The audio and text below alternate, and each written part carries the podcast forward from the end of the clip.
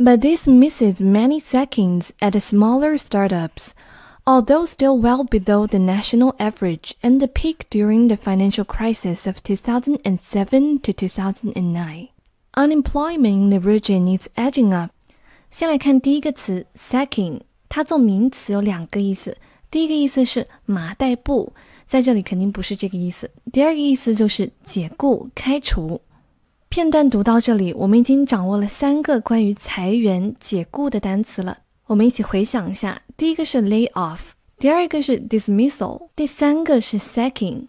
只有裁员这一个意思的是 lay off，另外两个单词都有不同的第二种意思。sacking 去掉后面的 ing 就是它的动词形式，sack 表示解雇、开除。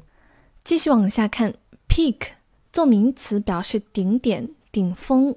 也是一个常见名词，traffic peak，我们经常会在作文当中用到，表示交通高峰。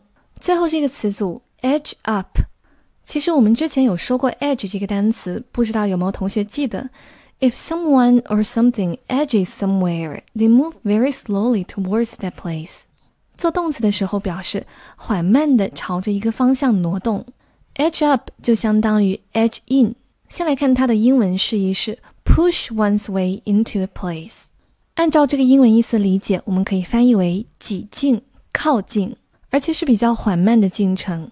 第三句话告诉我们，这个统计遗漏了许多小型初创公司的裁员数据。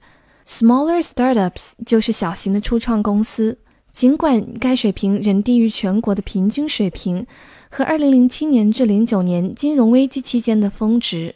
该地区的失业率仍然在缓慢的上升。我们来看最后一句话：Some VCs expect workforces to shrink by 15% on average, adding up to total job losses in excess of 125,000. 先来看第一个单词 VC，它的全称是 Venture Capital，风投公司，就是指专业的投资公司，专门投资于新创的事业或者是没有上市的企业。VC 后面加上 s 就是它的复数形式。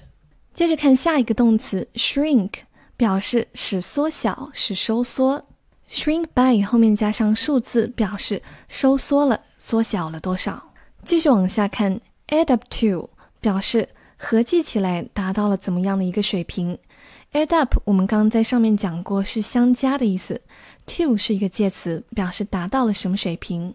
最后一个名词 excess 表示过多、过量，所以最后一句话可以理解为：一些风投公司预计员工数量将平均减少百分之十五，裁员总数将超过十二点五万人。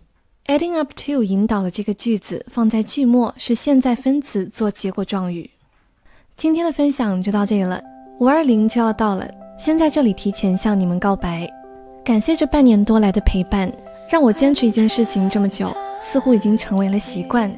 但是最近就文章的阅读量来看，我可以发现，慢慢的一些原来在坚持的人逐渐放弃了。其实我相信，无论是在手机那头的你，还是在这头录音创作的我，我们都会有累的时候。But I always believe that if you get tired, learn to rest, not to quit。如果你累了，学会休息，而不是放弃。